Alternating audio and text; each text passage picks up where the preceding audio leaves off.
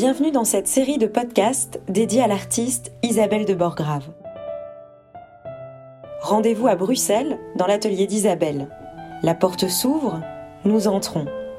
Nous nous installons dans la bibliothèque et nous lui demandons de nous parler de son rapport à la peinture et aux couleurs. Quand on est petit, très petit, on dessine partout, euh, n'importe comment, et, et parce qu'on a envie de jouer avec les crayons, c'est un jeu.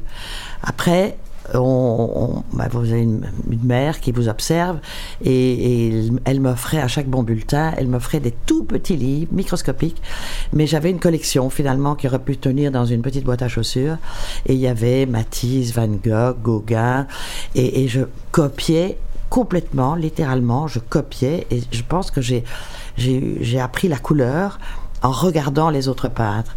Et puis, bah, plus tard, vers 14 euh, ans, je suis partie euh, dans une académie où j'ai été privée de couleur. Donc, c'était uniquement le fusain. Donc, ça, c'est quand même euh, très triste. Mais en même temps, c'était le dessin qui primait. Et puis, à, à 17 ans, eh j'ai recommencé à peindre. À ce moment-là, on, est, on réfléchit un peu plus. Et donc, on a perdu ce côté jeu qui est formidable, qu'on doit retrouver. Picasso disait toujours qu'il fallait essayer de redevenir un enfant. Et c'est la chose, on prend toute sa vie pour essayer de redevenir un enfant. Alors, euh, peindre, peindre quoi? Peindre comment? Tout a été fait. Je pense que c'est, on ne veut pas absolument faire différent, mais on a envie de trouver son chemin. Et ça, ça prend un temps fou. Alors, euh, ça a continué. J'ai j'ai rencontré quelqu'un qui était important dans ma vie, qui est un décorateur de théâtre et qui est resté un ami très cher, qui s'appelle Thierry Bosquet mais qui n'a pas du tout le même. Euh, enfin, le goût, on va pas parler du goût, mais lui est dans, le 18e à fond, il fait des choses euh, très, très euh, soignées. Et, on n'a pas pendant des jours et des jours, l'un en face de l'autre, en passant des week-ends, des vacances. Et puis, il m'a, emmené, il m'a fait voyager. On a été un peu partout, on a été à Paris, on a été dans les châteaux de la Loire, puis on a été en Italie, et surtout beaucoup, beaucoup en Italie. Et en Italie, c'était plutôt la Toscane. Donc, euh, on a découvert ensemble, enfin, il m'a fait découvrir Florence. Et puis, euh, euh, on est retourné aussi à Venise très souvent. Alors, Venise, c'était un éblouissement.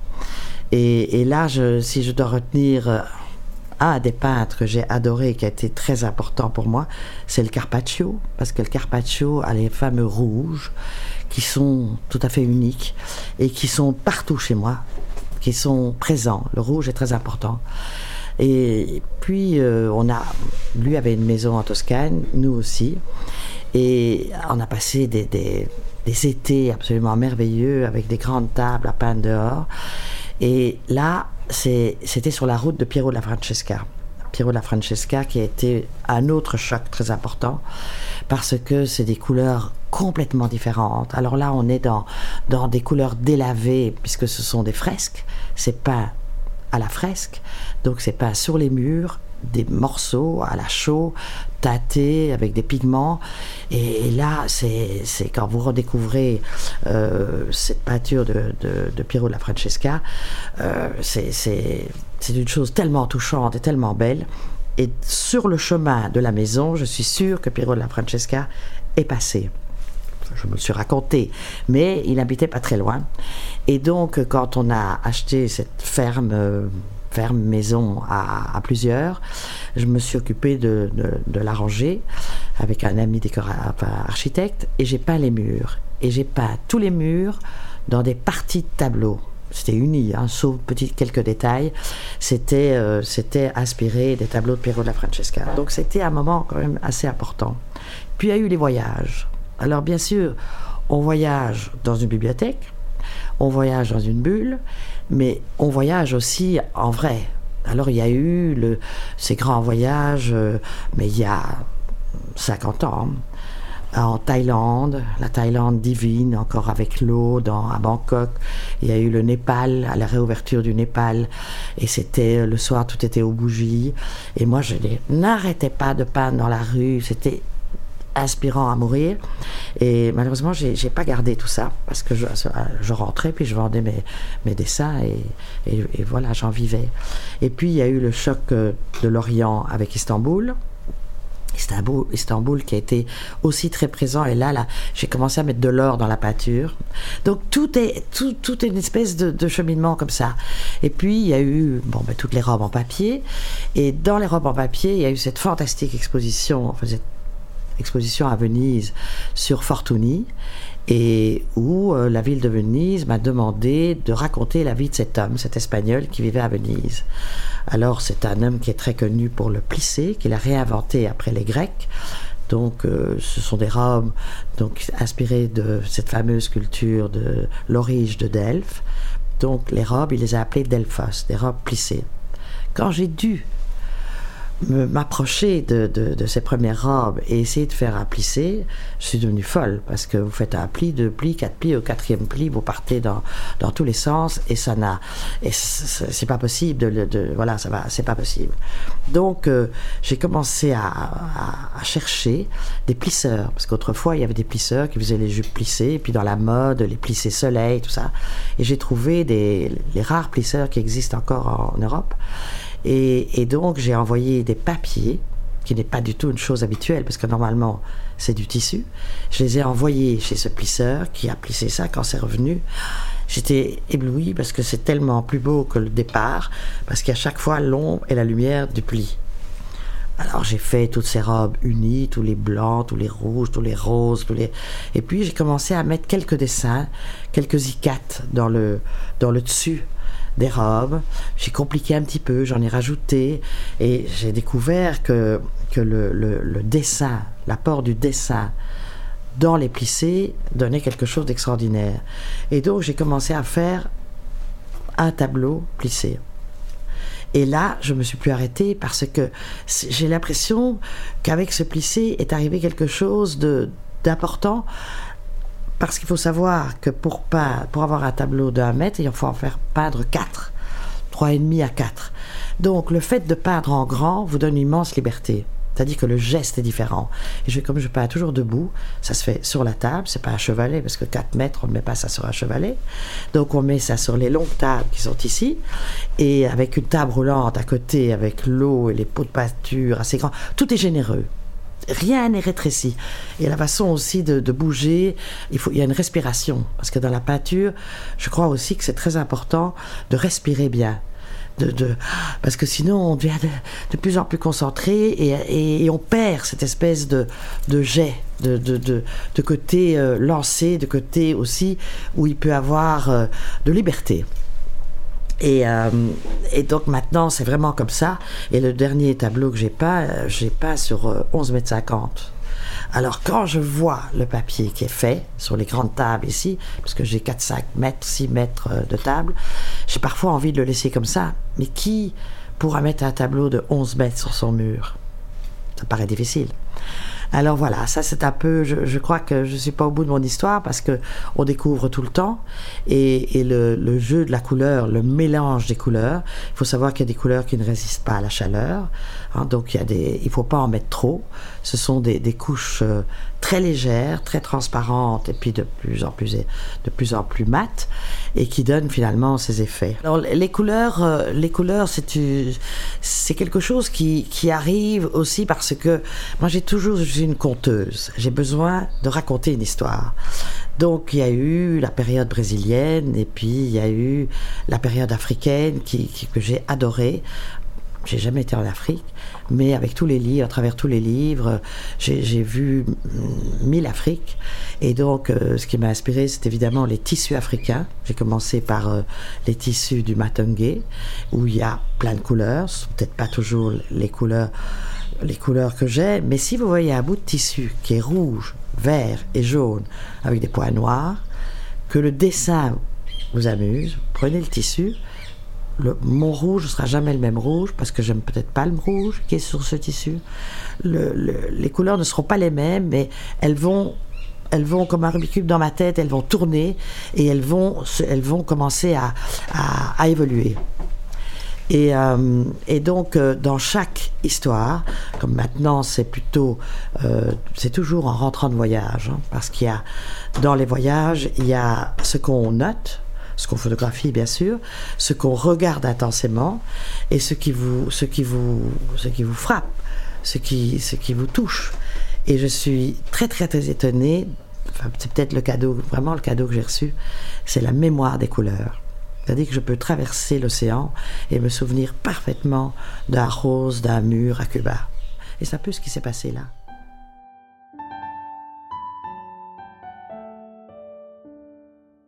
Alors, euh, euh, c'est en, faisant, c'est en faisant qu'on fait. C'est que plus, plus vous vous mélangez, plus vous cherchez, plus ça commence, ça commence peut-être par un, grand dessin au pinceau très lâché. Ensuite, ça ressemble peut-être à un coloriage, mais c'est pas ça, parce que tout est une balance. Il y a, euh, pour moi, tout à coup, si, si le vert ne va pas avec le bleu, je me sentirais pas bien. Et ça m'arrive de recommencer dix fois parce qu'il y a une balance qui, qui pour moi, me choque. Et donc, où, j'ai peut-être envie de choquer, où j'ai envie au contraire qu'on se sente bien, qu'il y a un calme qui s'installe, ou prendre euh, des risques. Les risques aussi, c'est une forme de liberté. Alors, il y a des pays qui, évidemment, chaque pays vous pousse dans une couleur. Par exemple, quand je suis rentrée d'Égypte, c'était le jaune. À Cuba, c'était le rose. En Afrique, c'était le rouge foncé, le marron. Et c'est extraordinaire comme après, je sais pas, il y a 40 tableaux, euh, il y a une ligne. Il y a, il y a les roses de Cuba et les verts et les bleus et les turquoises et, tout ça qui se met à chanter ensemble. Et par contre, l'Afrique, c'était beaucoup plus c'était c'était plus c'était plus dur c'était plus c'était un peu plus masculin je dirais hein.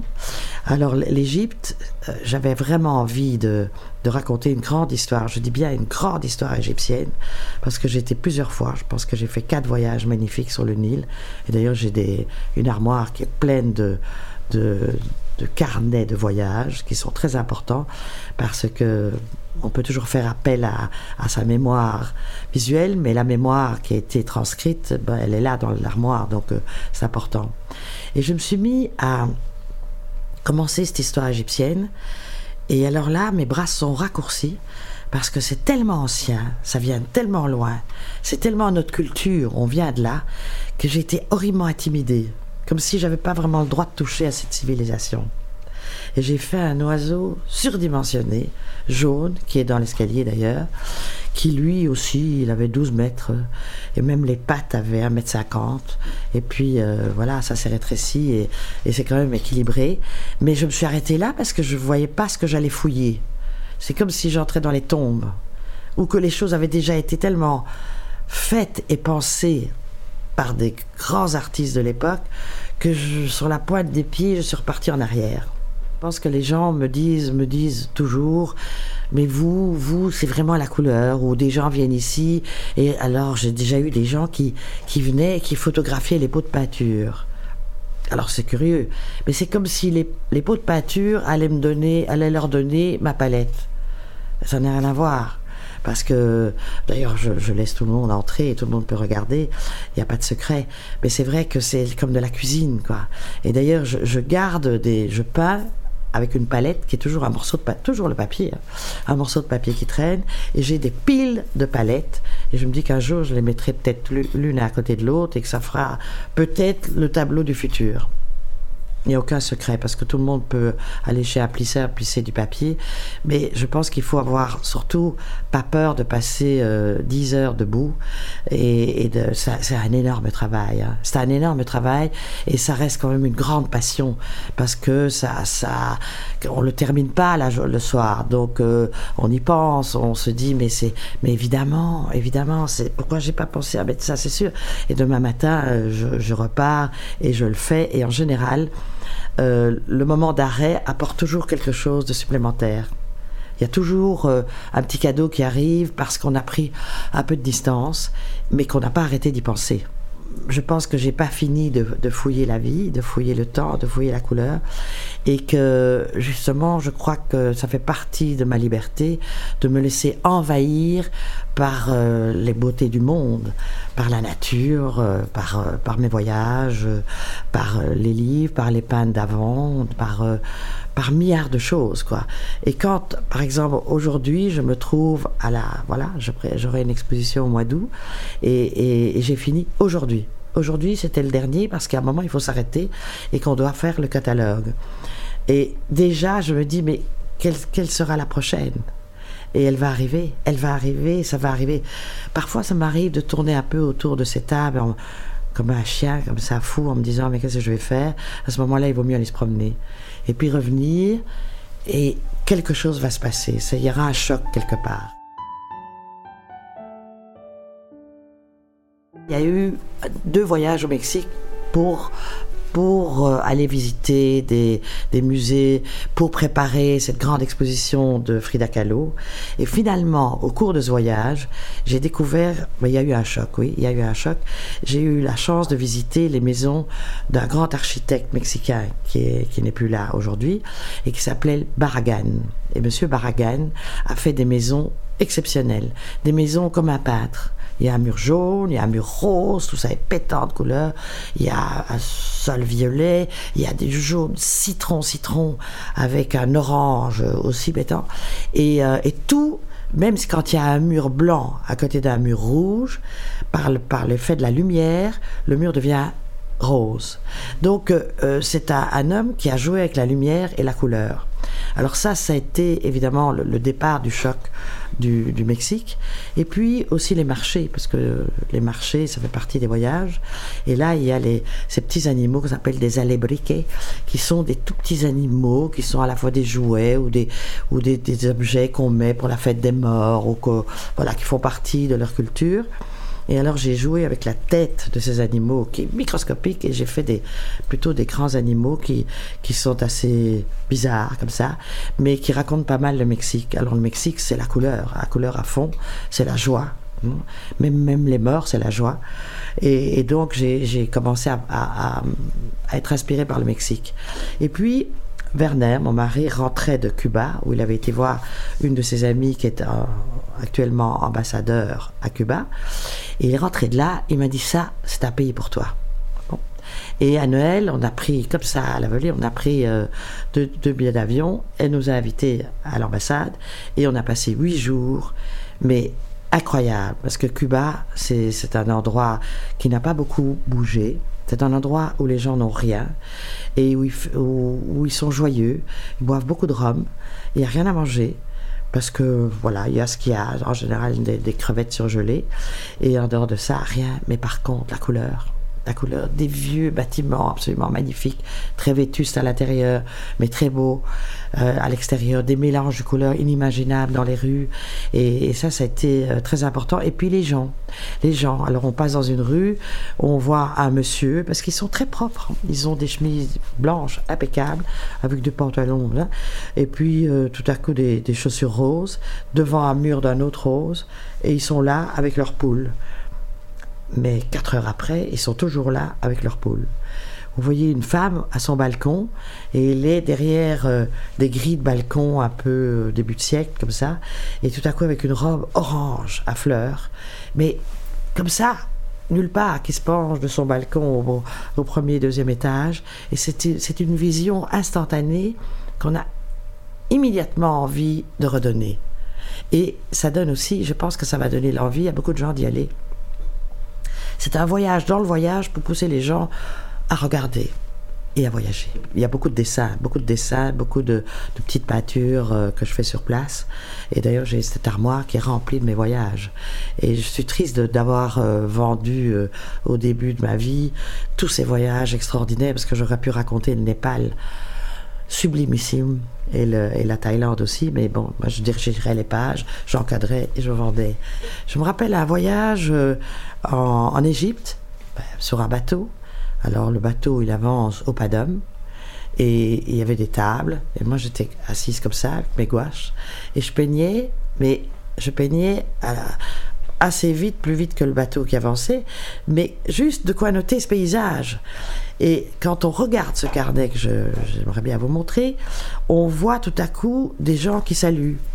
Mais je ne me suis pas rendu compte que je les avais pas parce que ça faisait partie du paysage. Et puis en avant. Et ça, c'est beaucoup mieux que des photos. C'est beaucoup plus important. Voyager sans voyager, c'est, c'est, je pense, je pense toujours à Picasso parce que je l'ai rencontré quand j'étais toute petite. Peut-être que ça m'a frappé, mais euh, Picasso ne voyageait pas. Il était à Paris, il allait dans le sud de la France et c'était tout. Mais qu'est-ce qu'il a voyagé dans les livres? Quand on voit toute la partie euh, africaine, ben, c'était que des catalogues de, de, masques africains. Et, ici, dans ma bibliothèque où on est, il y a plus de 4500 livres. Et ces livres, certains, je les ai depuis l'âge de 14 ans. Et ces livres, ça, euh, ça raconte euh, les jardins, les arts décoratifs, la peinture, les catalogues, l'histoire de la mode, la mode dans le monde, euh, ça raconte le Japon, enfin c'est, les pays, euh, beaucoup les tissus. Il, y a des, il y a vraiment, je sais pas, 500 livres de, de tissus. Et si vous prenez n'importe quel livre de tissu et que vous pensez à un pays, vous êtes parti. Parce que tout se met ensemble. Et au fond, vieillir n'est pas tellement grave, sauf que ce serait très triste de quitter ce monde. Mais vieillir vous donne, vous avez une mémoire plus grande. Vous avez une, une, vous avez une bibliothèque intérieure plus grande que quand on a 17 ans, quoi. Et on, on fait plus attention aux choses. Et en deux minutes, un voyage réapparaît avec une image. Avec un, livre qu'on prend dans les mains, avec un carnet de voyage qu'on prend dans les mains. Euh, cette pièce-ci, pour moi, est très très importante parce que quand je n'ai pas d'idée, parce qu'on n'est pas, hein, n'est pas une machine à idées, quand je n'ai pas d'idée, je commence par regarder Matisse. Je parle toujours de Matisse, mais si vous prenez un livre Matisse, il faut vite le remettre parce que sinon, on va faire un Matisse. Donc, il faut bouger, il faut en ouvrir quelques-uns, il faut changer d'époque. Et à un moment, quelque chose se passe parce que cet atelier, d'abord, il y a une dizaine de personnes qui travaillent, entre les bureaux, euh, bon, tous, les gens qui font que tout ça tourne. Les gens qui y travaillent ne font pas de peinture, évidemment. Ils, font des objets, ils, font, ils, ils, participent aux robes, ils font 10 000 détails. Enfin, il y a beaucoup, beaucoup de manutention et de travail manuel. Mais je les entends euh, parler, parfois un peu trop, parfois c'est énervant, parfois c'est merveilleux. Mais ça fait partie de l'énergie d'un atelier. Alors, certains peintres ont besoin de grand silence, de peindre dans le noir, enfin pas dans le noir, à la nuit tombée. Euh, chacun chacun de nous a, a, une habitude de travail ou, ou, aime certaines façons de, de, de travailler. Moi, j'avoue que j'adore être entouré, surtout en sachant qu'il y a quand même samedi et dimanche. Donc là, il n'y a personne. Et depuis le confinement, il n'y a personne, donc euh, il s'est passé aussi des choses. Mais je, je pense que ça fait partie du moteur de la vie. C'est que d'abord de la régularité, de, se lever, d'être là pour les accueillir, de leur donner du travail. Et puis je suis en train de peindre sur ma, dans ma grande table et je les entends et puis je surveille, je vois ce qu'elles font. Euh, J'arrête pendant 10 minutes de peindre, je vais les aider à faire quelque chose. Et c'est une espèce de chaîne de création qui est très très très riche, très riche. Alors je dis toujours qu'on fait, on, fait rien tout seul, mais la peinture, oui, c'est une chose qui m'appartient totalement. Et alors il y a une chose assez marrante aussi, c'est que c'est un endroit, donc il y a la galerie en bas, il y a l'atelier, puis il y a la maison. Et de temps en temps, il y a des, visites. Alors, il y a des gens qui demandent de visiter l'atelier. Alors là, c'est quelqu'un aussi qui organise ça. Et on essaie de les mettre ensemble, parce qu'en général, ce sont plus souvent des retraités. Et donc, euh, je ne sais pas si elles regardent grand-chose, mais elles parlent ensemble. Il y a un guide qui leur explique et tout ça. Et alors, je les entends papillonner, parler. Euh, et c'est vraiment comme, comme si on était dans un poulailler. Et à ce moment-là, je me mets vraiment dans ma bulle. Et ça ne me dérange pas du tout. Et même, alors, elles me, voient peindre et, ça fait partie de la visite, ça leur fait plaisir. Ça ne me dérange pas. J'ai eu tellement l'habitude d'avoir du monde autour de moi. Puis il n'y a pas de secret. Hein. Il y a un pot avec de l'eau, il y a des pinceaux, il y a des couleurs, il y en a partout. Euh, et, et voilà, c'est tout. Avant de se quitter, Isabelle s'est dirigée vers son armoire qui renferme tous ses carnets de voyage. Elle nous les a montrés. Ça, on, va voir. Ça, c'est l'Égypte, justement, on en a parlé. Pour voir ce carnet-ci, il faut un petit peu de place parce que ce sont des carnets accordéons. Et donc, l'idée, c'était un voyage en Grèce. Et euh, une partie donc était sur le bateau. Il doit aller de l'autre côté. Et donc euh, là, c'est le dépliant, c'est l'accordéon. Et l'accordéon, c'est parce que si on a envie de peindre en grand, on peut. Si on a envie de passer sur deux pages ou trois pages, on peut. Il y a encore de nouveau la liberté. Là, on est dans un petit bistrot. Le bateau s'est arrêté. On est dans un petit bistrot. Là, on remonte sur le. Enfin, ça, c'est le bateau qu'on voit de loin. Ici, ben, c'est le matériel. Parce que souvent, je dessine à, l'encre. Quand on n'a pas beaucoup de place, euh, on a juste un petit pot, le pinceau qui vous permet, ou une, plume. ces choses-là, ça, c'est des paysages un peu le soir quand on arrive dans une crique. Et puis le matin, quand on se réveille, et puis une autre petite crique, et alors euh, on retourne le carnet. Alors là, on est à la campagne, potager. Et donc, c'est dans le potager, puis cette petite scène comme ça d'amis euh, sous l'arbre, et puis le, chat, le chat de, mon ami, et puis euh, voilà, sa, petite terrasse, et puis ses poules. Mais vous voyez, parfois, on est pressé parce que l'animal, il, bouge. Hein. donc, il faut capter. Et ça, c'est très amusant aussi parce que c'est, tout est différent. C'est, tellement graphique, c'est, extraordinaire. Voilà, ça, c'est vraiment les paysages sublimes. Et alors on se réveille un matin, puis on a tous ces petits bateaux qui sont autour de vous pour vous vendre euh, quelques foulards ou autre chose comme ça. Voilà. Ben ici, rien. Puis ici, le vent se lève. Mais c'est vrai qu'on ne peut pas oublier ce voyage. Hein. Oui, parfois juste la petite tache de bleu. On est tellement. Mais c'est le paysage qui me l'a offert aussi. Hein.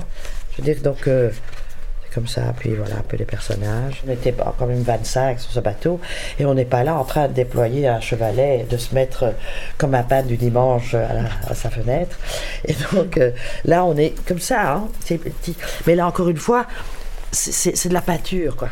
C'est ça qui me, ça qui me passionne. Et euh, voilà, il y, a une vitesse, il y, y a, un côté euh, instinctif.